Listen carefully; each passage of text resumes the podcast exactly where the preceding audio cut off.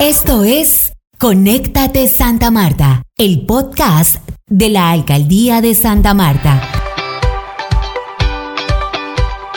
Hola, soy Brenda, vengo de México y vine a disfrutar del Festival de Comida Tradicional. Estoy encantadísima, me ha encantado su gastronomía. Ayer vine y hoy vengo nuevamente a seguir disfrutando, así que los invito a venir al festival.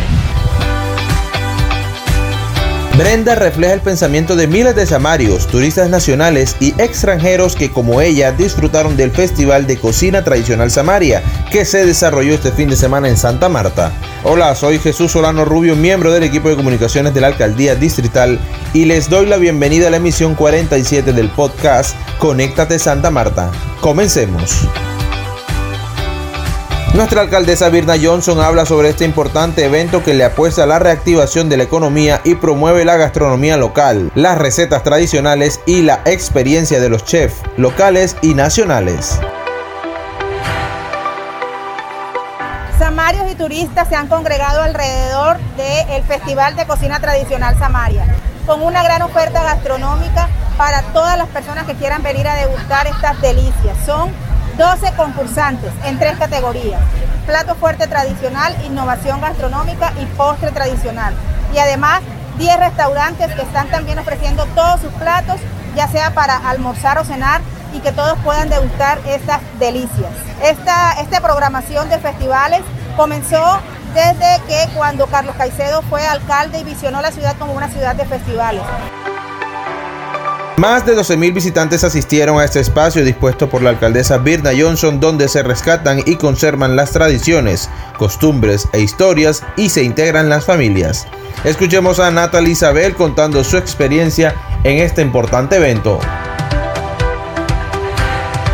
Parecido muy bonito que estén integrando a las personas de esta manera y más después de esta pandemia, porque es que ha sido complicado que todo el mundo estemos encerrados en nuestros hogares y esta es la mejor manera que podamos integrarnos y volver a la, a la vida cotidiana. Es lo mejor que podemos hacer. La verdad que integrarnos con todos, compartir con nuestros familiares, salir y así es lo mejor que podemos hacer. Sí, es que eso es lo que deberían hacer, integrar así y hacer más espacios, avisarnos de las fechas y así.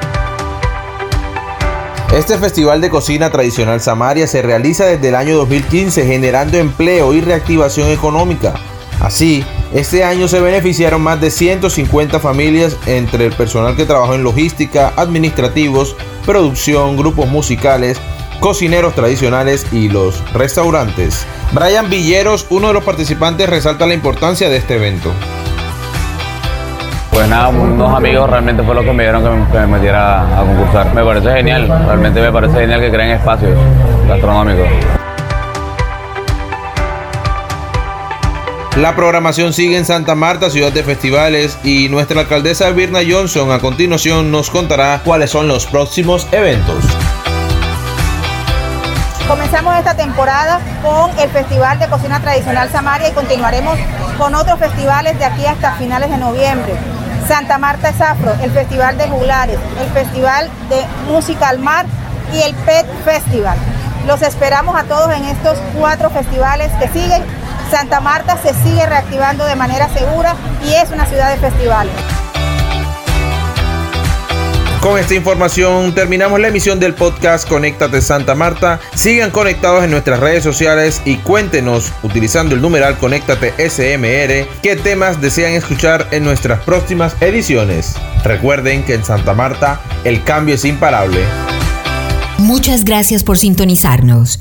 Este fue Conéctate Santa Marta, el podcast de la Alcaldía de Santa Marta.